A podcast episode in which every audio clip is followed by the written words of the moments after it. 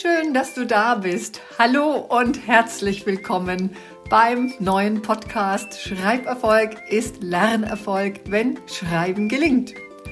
Der Podcast, der sich rund um das Schreiben lernen und Schreiben können mit der Hand und den Zusammenhängen zum Lernen und zur Entwicklung unserer Kinder dreht. Von und mit mir, Stefanie Ingrid Müller.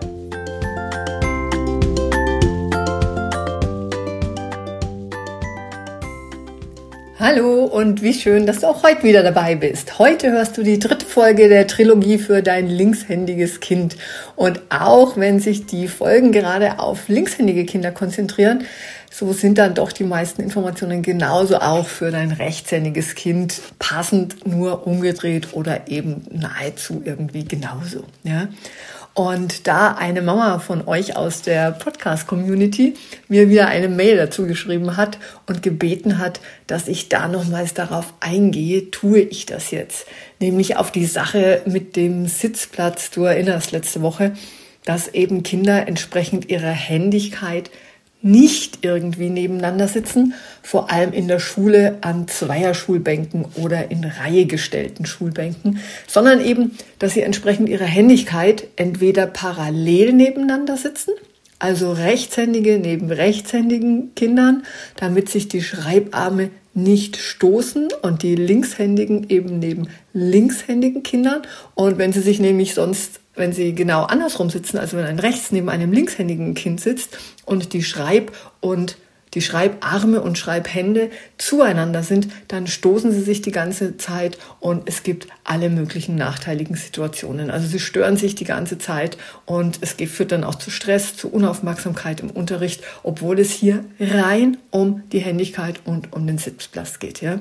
Also sie brauchen für ihren Schreibarm und ihre Schreibhand genügend Freiraum, dass sie den ganz gut bewegen können. Ja?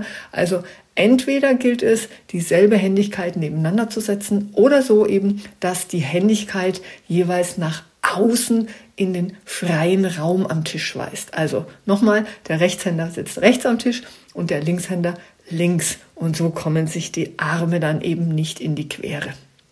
Und achte bitte darauf auch, wenn ihr Geschwisterkinder habt und sie unterschiedliche Händigkeiten haben. Also achtet auch zu Hause am Esstisch, am Spieltisch, auch wenn sie an einer Werkbank oder im, an so einem kleinen Kaufladen nebeneinander stehen und achte da auch darauf und erkläre wirklich deinem Kind beziehungsweise euren Kindern, in dem Fall geht es ja um eure Kinder, wenn es Geschwisterkinder sind, schon kindgerecht, dass sie sich sonst ständig mit den Armen in die Quere kommen und eben Streitereien und Differenzen gibt.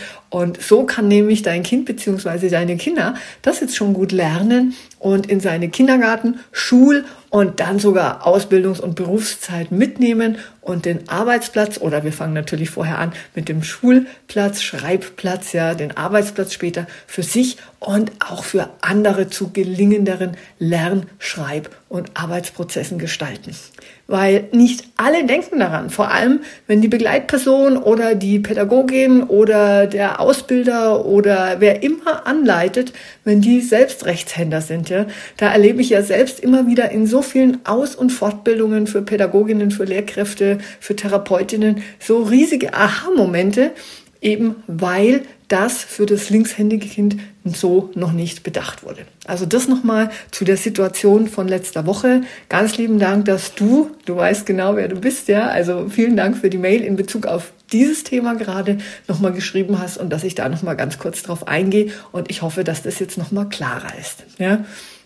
Und wie schon immer wieder geteilt, die freie, ermüdungsfreie, flüssige, rhythmisierte und entspannte Stifthaltung und Schreibbewegung ist für die Gehirn und damit auch für die Lernleistung deines Kindes mit der bedeutendste Lernfaktor einfach insgesamt. Und deswegen gilt immer wieder, Schreiberfolg ist Lernerfolg, wenn Schreiben gelingt. Und dafür müssen wir erstmal die Grundsituation, das Grundsetting schaffen. Und das ist eben erst schon mal das, dass sich die Hand, der Arm deines Kindes frei und geschmeidig rhythmisiert und entspannt bewegen kann. Und deswegen bleibe ich immer und immer wieder dran, das mit dir und überall, wo ich tätig bin, zu teilen und auch gerne nochmal zu wiederholen, weil es einfach so immens wichtig ist und für nur nahezu alle unbekannt und auch unterschätzt wird.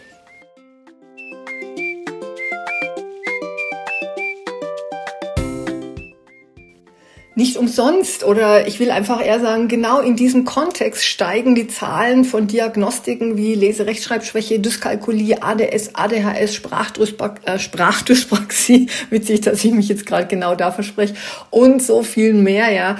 Ähm, also ja, der Lockdown, die Lockdowns haben da auch viel gemacht. Da können wir ganz viel drüber diskutieren. Und das ist so, da kannst du die Lehrkraft fragen, da kannst du einfach selbst das Ganze beobachten. Die Kinder haben sich zwei, drei Jahre allein zu Hause hauptsächlich entwickelt oder mit deiner Begleitung. Und wenn vieles einfach nicht gewusst wird und wir nicht drauf achten konnten, ja, dann ist da einfach jetzt nochmal zusätzlich was durcheinander gekommen. Und erinnere dich bitte nochmal dran, ich habe äh, bei der ersten Folge von dieser Trilogie für die Linkshändigkeit auch auf die neurophysiologische Situation schon hingewiesen und was beim Linkshänder nochmal zusätzlich dazu kommt, werde ich nachher auch nochmal kurz dann ergänzen, ja. Und wie ich gerade selbst wieder neu und weiter erarbeite, liegt eben in diesen nicht ausgereiften Basalfertigkeiten, beziehungsweise dann auch in der daraus resultierenden und nicht gelingenden Schreibfertigkeit immens viel Hintergrund für die ganzen gerade angerissenen Diagnostiken, also die ich jetzt gerade einfach mal so in den Raum gestellt habe, so Leserechtschreibschwäche, Dyskalkulie, ADS, ADHS, Sprachdyspraxie, Legasthenie und so weiter. Ja. Und wenn dann noch die geringer präsente Linkshändigkeit dazu kommt, zu der wir auch in der Breite das für dein und unsere Kinder dringend nötige Wissen brauchen, ja, dann müssen wir die Grundlagen für gelingendes Schreiben noch bewusster schaffen. Und in diesem Sinne ein dickes Dankeschön an der Stelle an dich, dass du heute wieder reinhörst für dein eigenes Kind oder die dir anvertrauten Kinder im pädagogischen oder therapeutischen Rahmen. Also danke. Und nochmal so ein kleiner Stupser, Thema Podcast hören, ja. Hör doch einfach nochmal rein in, das war die Folge vom 31. Juli. Das war die Folge 29, soweit ich das jetzt im Kopf habe.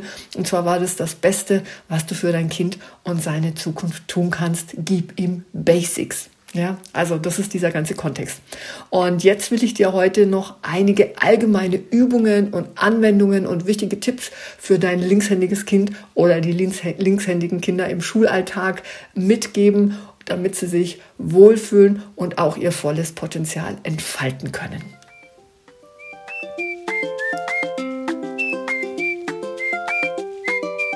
Es werden jetzt ein paar allgemeinere Tipps sein, manche, auf die ich nochmal Bezug nehme, aber dann gehe ich auch nochmal in ganz konkrete Tipps rein, die wir bis jetzt noch nicht hatten. Das Allerwichtigste ist Feinmotorik stärken, Feinmotorik stärken, Feinmotorik stärken. Also Übungen wie Ausmalen, Zeichnen von Formen oder das Spielen mit Knete können echt dazu beitragen, dass die Feinmotorik des linkshändigen Kindes noch besser wird. Ja, also es ist sowieso eine Basic-Geschichte, deswegen auch der Tipp nochmal mit der Podcast-Folge gerade eben. Aber mach diese Dinge unendlich wichtig. Unsere Kinder spielen unheimlich viel am Smartphone, am Tablet. Es ist einfach nur die zweidimensionale äh, Dimension und dein Kind braucht noch mehr haptische Inputs für sein Gehirn, damit alles sich gut verdrahten kann, als wir uns vorstellen können. Da komme ich dann am Schluss noch mit ganz konkreten Tipps, Übungen und Spielen auf dich zu. Also jetzt in dieser Folge. Das zweite ist unbedingt die richtige Schreibhaltung, ja. Also zeig deinem Kind, wie es den Stift richtig hält und entspannt hält. Die meisten Linkshänder haben diese Hakenhaltung, wie sie vom Fachbegriff her heißt. Ist eine totale Verspannung, ist total anstrengend fürs Gehirn, für die Lernleistung, für die Aufmerksamkeit. Im Grunde muss dein Kind den, den Stift spiegelverkehrt wie der Rechtshänder halten, ja, das ist das bedeutungsvollste Zentrum für dein linkshändiges Kind beziehungsweise den linkshändigen Menschen insgesamt.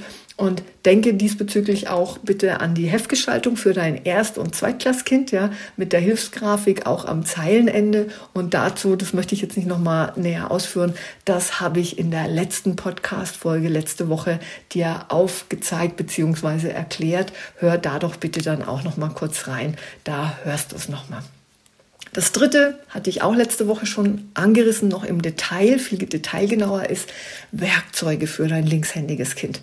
Also investiere bitte unbedingt in Werkzeuge wie spezielle Scheren oder linkshändige Schreibgeräte, also keine linkshändigen Schreibgeräte, sondern Schreibgeräte für LinkshänderInnen, ja. Auch ein Lineal für dein linkshändiges Kind ist zum Beispiel sinnvoll. Das sind spezielle Lineale, die genau andersrum die Zentimeterangabe haben, weil dann kann dein Kind, hat auch wieder mit der Grafik am Zeilenende zu tun, von rechts nach links abmessen, ja, und auch den Strich ziehen. So fällt es ihm viel, viel leichter. Also ist vielleicht auch ein kleiner, aber super wertvoller Input gerade.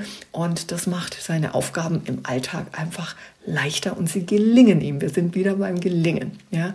Und was ganz, ganz wichtig ist, so als vierter Punkt jetzt hier ist, immer wieder Geduld und Ermutigung. Gib deinem Kind Zeit, seine Fertigkeiten zu entwickeln und ermutige es, sich von Rückschlägen eben nicht entmutigen zu lassen.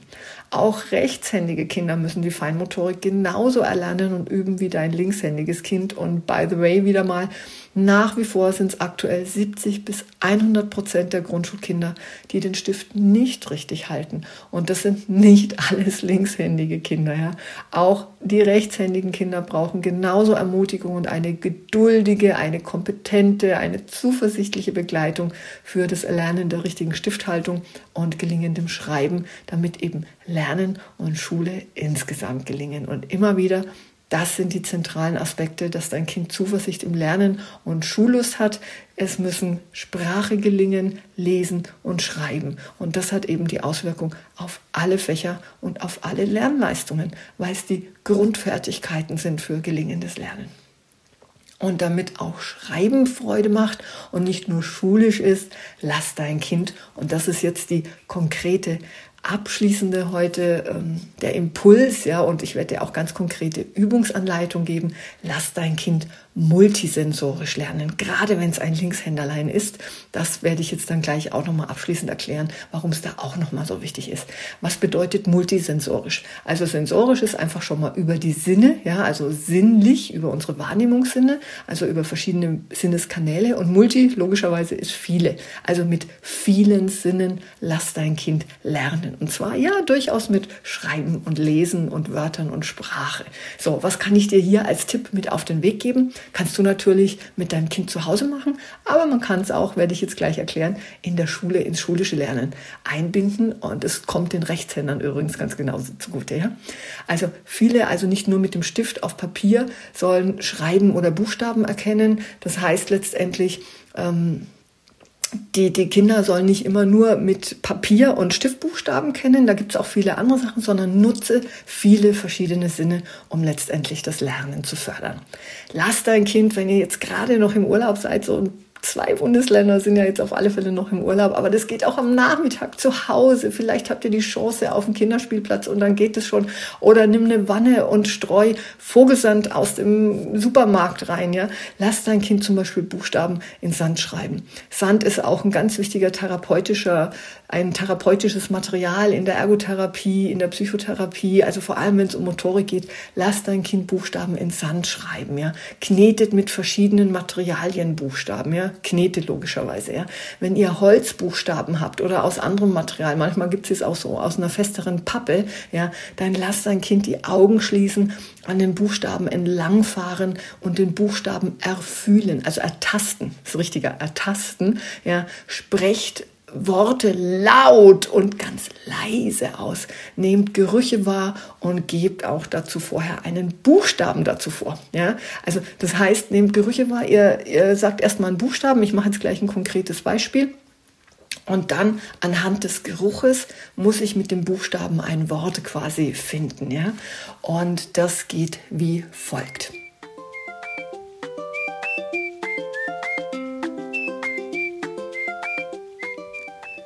Also nehmt Gerüche wahr und gebt dazu vorher, wie gerade gesagt, einen Buchstaben dazu vor. Geht übrigens hervorragend in der Küche mit Gewürzen und Tee oder im Wald zum Beispiel. Ja, große Bitte hier dabei, bitte keine Duftöle nehmen. Die sind, wenn wir da so richtig reinriechen, für unser Gehirn einfach viel zu stark und oftmals auch auf synthetischer Basis. Ja. Also bitte die nicht nehmen, sondern nehmt originale Gerüche. Super, super, super wichtig. Und so könnt ihr auch das ganze ABC durchgehen. Und übrigens für die pädagogischen Kolleginnen an dieser Stelle eine tolle Alternative zur Anlauttabelle. Einfach mal jetzt kurz so in den Podcastraum geworfen. Einmal Sinn-voll anders. Also sinnvoll anders. Und jetzt ein Beispiel. Und ich fange jetzt so richtig spontan mit dem Buchstaben A an und darf zum Beispiel, weil ich das jetzt gerade, wenn ich hier so aus meiner äh, ja, Tür zur Terrasse gucke, da sehe ich gerade das Rosmarin und ich gebe den Buchstaben A vor und ich dürfte jetzt am Rosmarin schnuppern. Das mag ich nämlich total gerne. Und da fällt mir jetzt spontan dazu Abendrot ein. Ja? Also es muss nicht immer super passend zusammenhängen. Ich muss jetzt nicht R für Rosmarin haben, aber zu Rosmarin habe ich jetzt die, die Assoziation Abendrot weil mir wurde ja das A vorgegeben. Ja? Und für mich ist Rosmarin einfach ein warmer und ein wärmender Duft, den ich super mit dem Abendrot der Toskana oder Italiens in meiner Vorstellung in Verbindung bringe, weil da dann im Kräutergarten eben ja, der Rosmarinduft in der warmen Abendluft liegt, ja, also wenn Rosmarin in der Nähe ist. Und lass dein Kind, wenn ihr wollt, auch die Erklärung geben, so wie ich es gerade gemacht habe. Warum fällt dir bei Rosmarin und A Abendrot ein. Ja? Also das ist schon etwas, da wird Sprache schon wieder generiert.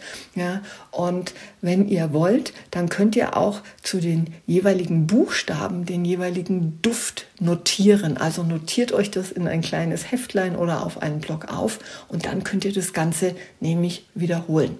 Und das ist etwas, ein ganz anderes Lernen, als wie die klassische visuelle Anlauttabelle nämlich läuft. Bei A ist meistens der Affe oder die Ameise gezeichnet oder abgebildet. Und der Geruchssinn ist übrigens auch mal so, by the way, unser stärkster Erinnerungssinn.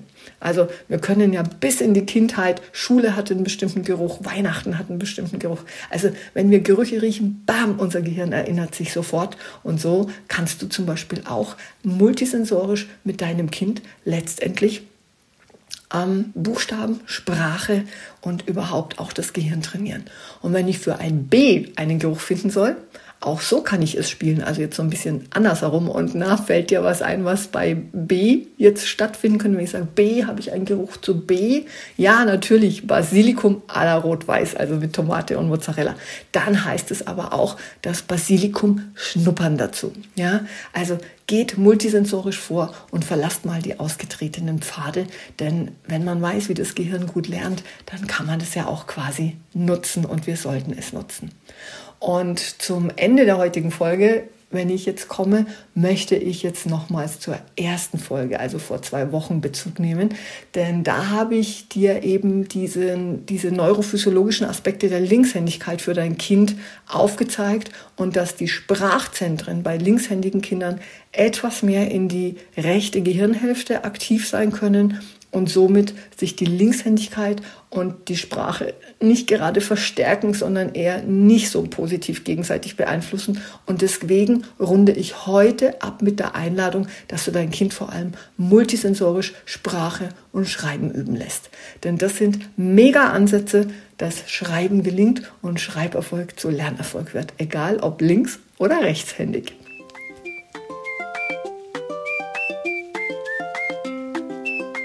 So, und zum Schluss möchte ich noch einen Spruch mit dir teilen, der vor allem geschrieben interessant ist. Doch ich erinnere ihn jetzt die ganze Zeit schon während dem Podcast immer wieder. Und mein Deutschlehrer in der fünften Klasse, später dann auch der Direktor von dem Gymnasium, an dem ich war, hat den mir ins Poesiealbum geschrieben. Und ja, geschrieben. Damals waren noch Poesiealben üblich. Die wurden dann eine ganze Zeit später von den Freundschaftsbüchern abgelöst, hat vielleicht auch dein Kind. Und allein diese verschiedenen Schriftarten in den Alben sind schon so sehenswert und für mich immer so genussreich, ja, weil da haben sich die meisten so bemüht, toll reinzuschreiben. Und der Spruch, den der Deutschlehrer hineinschrieb, der war von Ernst Jandl, einem österreichischen sehr bekannten Schriftsteller des letzten Jahrhunderts. Und der Spruch heißt, Lechts und rings kann man nicht fell wechsern, werch ein Irrtum. Ich spreche es nochmal.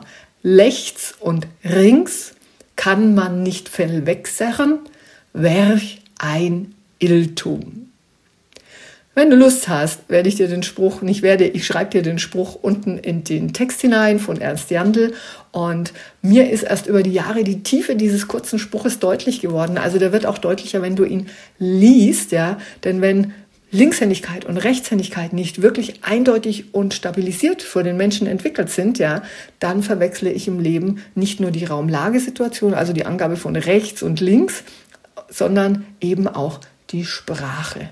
Und ob das Ernst Jandl schon gewusst haben kann, die Forschung der letzten 20 Jahre zur Linkshändigkeit in diesem Sinne gab es zu der Zeit, als er den Spruch ähm, verfasst hat, jedenfalls nicht. Deswegen bitte kümmere dich gut mit all den Tipps und mehr um dein links- oder rechtshändiges Kind dass auch dein Kind sich richtig entsprechend für sich selbst und seinem Gehirn entwickelt. Und auch Ernst Jandl hat nicht von beidhändigen Kindern geschrieben. Ja?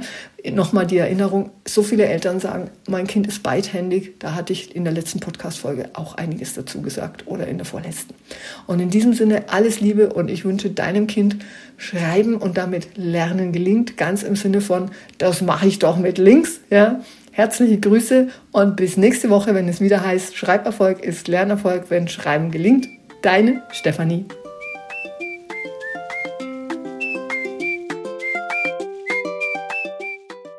Hast du nach dieser Folge schon Fragen oder Anliegen zum Thema?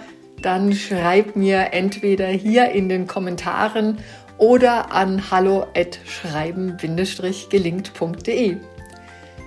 Sehr gern nehme ich dann deine Frage bzw. dein Anliegen in eine der kommenden Podcast-Folgen auf und webe sie, wenn es denn passt, thematisch quasi in die nächste Podcast-Folge mit ein.